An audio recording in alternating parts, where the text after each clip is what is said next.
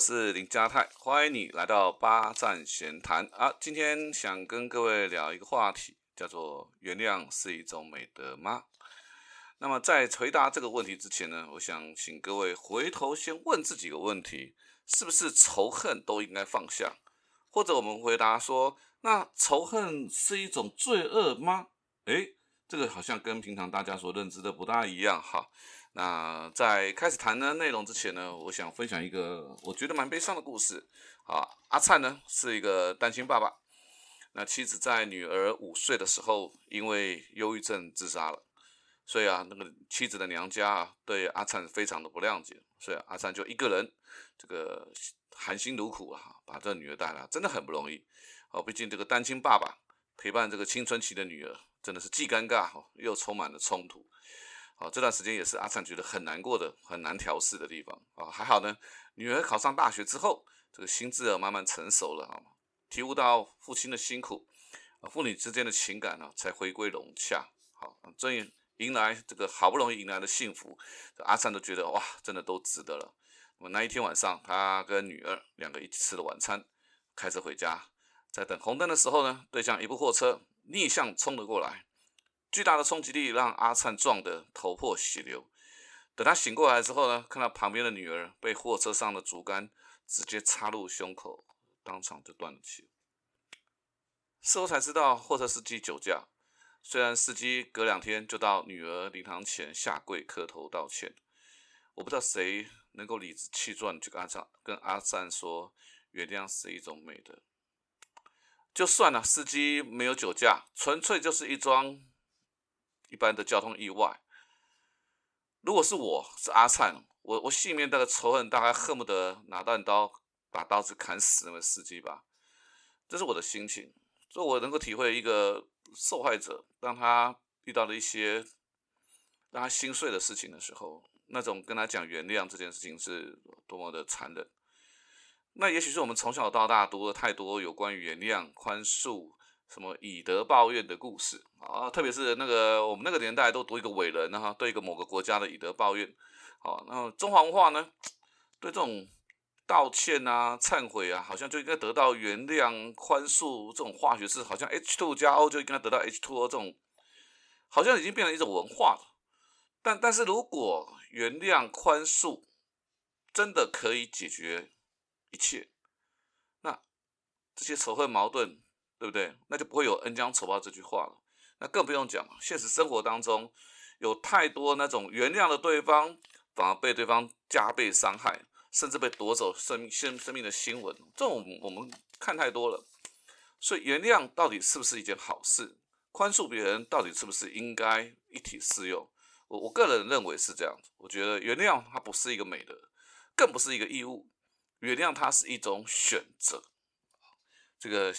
有一个母亲原谅了一个杀害儿子的凶手啊！这个新闻呢，媒体跟报道都大肆的歌颂这位母亲，甚至赞扬为大爱。我我在想，其他的受害者父母不知道看的这个新闻是是什么感觉？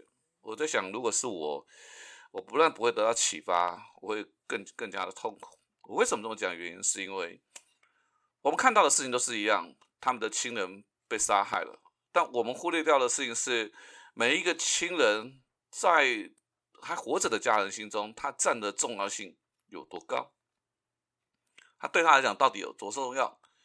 那更何况不用讲说，每一个家属他的情绪、个性都不相同，所以你要求同样的人、同样的情况，大家都要有相同的作为，那才是正确的。真的是一种残忍，是一种社会的集体暴力。我我个人非常认同说，放下是让自己得到救赎最好的方法。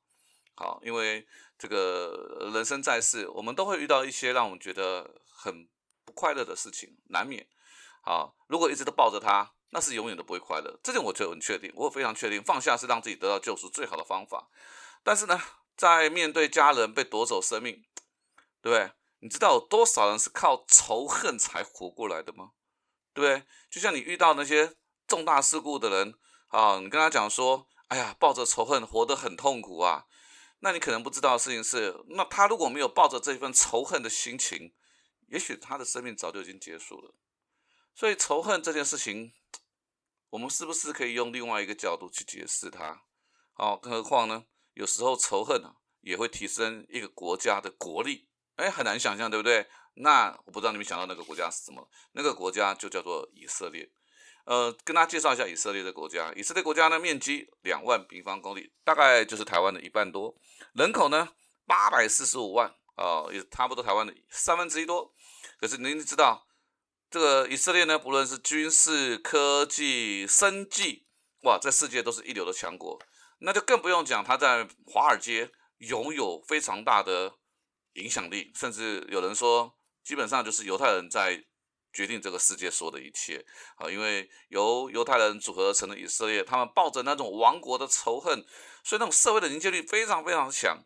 所以听起来，嗯，我们仇恨似乎不是那么的一无是处。我我我的认为关键是在于你怎么去运用仇恨这件事情啊。那么对宽恕、原谅这种推崇，到底是怎么样来的？我一直在想这件事情。我后来想想哦，我这样大概是一种和事佬的心态吧。那怎么说呢？哦，如果今天被害人、加害人之间有着深仇大恨，哦，他们之间的那种仇恨深似海，好，那么透过被害人的调解，透过这个这个的和事佬的调解，好，不论是动之以情、诱之以利、威之胁迫、阻之以害，啊，最后双方握手言和。你知道最被推崇的不是受害者呀？不是哪一个被伤害的人，大家会说的事情是何事佬，哇，你真的是不简单啊，哇，那那个那个搞成那样子的，你都能够让他们握手言和，你真的是不简单啊。所以当何事佬保持的这样的一个心情，这其实这样的心情很微妙，他不一定是啊显露出来的，他可能就是一个在心里面的一个隐形的一种情绪，就是他希望能够把这种深仇大恨啊能够化解于无形，双方能够握手，哇，那真的是功德一件嘛。我想如果我们当和事佬，我们大概也是这样的心情啊。所以在面对这种调解委员会啦等等之类的东西的时候啊，难免就会出现这种啊，大家开始苦心苦劝这位加害人啊、被害人啊，你啊，你不要那么放在心上来啊，啊，这个人家都已经这么道歉了啦，哦，人家已经拿出很多的诚意了啊，啊，如果你再怎么样怎么样，那你就是你怎样的？哎，有没有听到吗？被害人如果不同意、不愿意原谅、不愿意宽恕，他很可能变成新的加害人了。你会觉得世界真的是超级超级的莫名其妙，这是干什么？对不对？好吧，那么讲到这里呢，可能你就会问了，那嘉老师，你说到这里了，那到底是我该原谅还是不该原谅？我什么时候该原谅，什么时候不该原谅？我看法是这样，在法律上有一个，在社会上有个法则叫比例原则。好，这比例原则是什么呢？就是对方造成你多大的伤害，来决定我如何的处理。啊，决定我如何的处理。打比方说，啊，如果今天我们走在马路上被人家撞到了，啊，被人家踩到脚了，啊，然后对方呢马上转身，很有诚意的跟我们说了声啊，对不起，不好意思。这时候我们就笑一笑，原谅，因为本就是一个没什么小、没什么大不了的事情。但我们总会在社会新闻看到，就说啊，这种呃忽然间一言不合啦，然后就擦撞啦，那对方就刚好对方身上带了武器啊，就不啊啊，你有没有发现不原谅，也许换来的？是一条命，或是身体上的伤害，好，或者是开车，哎，在路上对方不小心擦撞了，而且非常有诚意表达要愿意赔偿，那那是不是我们就就处理好了啊？所以像这样子的，这样子的不是很大的一个事情，而且对方表现出愿意诚意的那种道歉，我想宽恕这件事情，它并没有那么的严重，我觉得是顺其自然就好了。但如果对方把你搞到家破人亡、肢体伤残、心理非常伤害，哦，由于对方态度又不诚恳，有没有提出什么相对应的赔偿？我觉得原谅就不是一种美德了，它是一种二次伤害。我曾经跟一个朋友在闲聊，他说他曾经交往过一个男性，这个男生呢不但劈腿成性，而且还会家暴，那甚至呢他要分手，对方又不愿意分手，把他禁锢起来了。那也因为。他的状况很糟糕，他的他的状况一直无法摆脱这个男朋友，那他的父母亲都要很担心。那父亲呢，有一次在这个跟他的这个男男男朋友在激烈冲突的过程当中，心脏病发作了，就走了。他跟我说：“你叫我怎么原谅他？如果我原谅他了，我怎么面对我爸爸？他搅得咬牙切齿，我能够体会到这件事情。如果要他原谅的人，那真的是万分万分的残忍。那怎么办？对不对？所以你跟他讲说啊，原谅放下才可以。所以相较之下，我会选择另外一条路。好，如果动不动就要讲原谅，我会选择另外一条路。我会认为我会忘记你，但我不会原谅你，因为忘记比放下容易。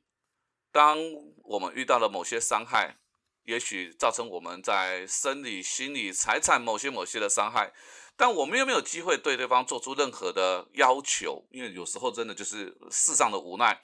你遇到了那些伤害你的人，你也不能够去对他做出任何要求的赔偿，那怎么办？